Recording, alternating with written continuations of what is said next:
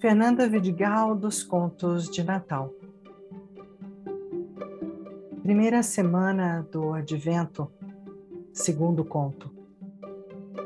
O segredo da grande rocha.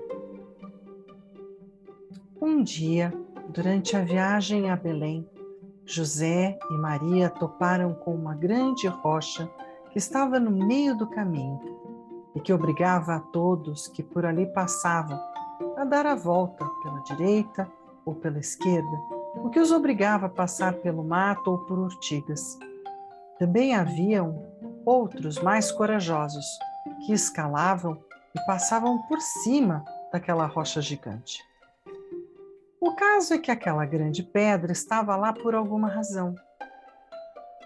Dizem que quando o caminho foi aberto e construído, sete homens fortes foram empurrá-la para um dos lados do caminho. Mas tudo para no dia seguinte, ao voltarem para o seu trabalho, encontrarem a rocha de novo no mesmo lugar, como se nunca a tivessem movido. Os sete homens fortes, mal-humorados, resmungões, voltaram então a empurrá-la, contrariados por terem que fazer de novo um trabalho que já tinha sido feito. Mas tudo foi em vão, porque no dia seguinte a pedra voltava a estar no mesmo lugar original. Ainda assim, a empurraram pela terceira vez. E também pela terceira vez, a pedra voltou ao seu lugar, como se nunca tivesse se movido. Com todo o estranhamento por aquele fato tão extraordinário, eles deixaram então de reclamar ou vociferar e começaram a se perguntar se aquilo podia ter realmente algum significado. Como não conseguiram decifrar esse enigma, decidiram buscar um sábio ermitão que vivia no bosque e que lhe contaram então sobre a pedra, que misteriosamente sempre voltava ao meio do caminho.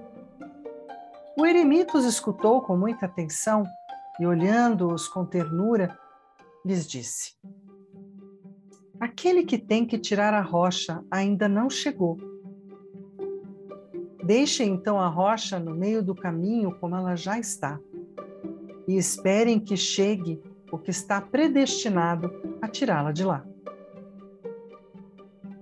Os homens fortes, mesmo um pouco chateados, seguiram o seu conselho e lá deixaram a pedra no seu lugar.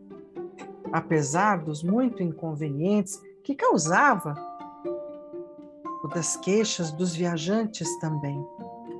Mas lá estava a rocha, bem plantada, no meio do caminho, barrando o passo de José e Maria, não pensem agora que José quisesse movê-la. Uh -uh. Nem com a ajuda da mula ele teria movido um palmo. Mas enquanto a olhava, todo preocupado no que fazer, com o seu bastão ele a tocou levemente. E hão de acreditar e pensar, e pensar e acreditar quem quiser, que aquele pequeno toque foi o suficiente para que a pedra se partisse pela metade. Cada uma das partes caiu a seu lado, uma à direita, outra à esquerda do caminho. Todos que ali estavam presentes puderam ver que a pedra estava repleta de pequenos cristais que brilhavam sob a luz do sol Pouco tempo depois, o ermitão, o velho sábio, passou por aquele lugar também. E ao ver a pedra dividida e os cristais brilhantes que haviam dentro, encheu os olhos de luz e exclamou: Aquele que foi predestinado a tirar do caminho essa rocha já chegou. E assim o seu coração estourou de alegria e de esperança.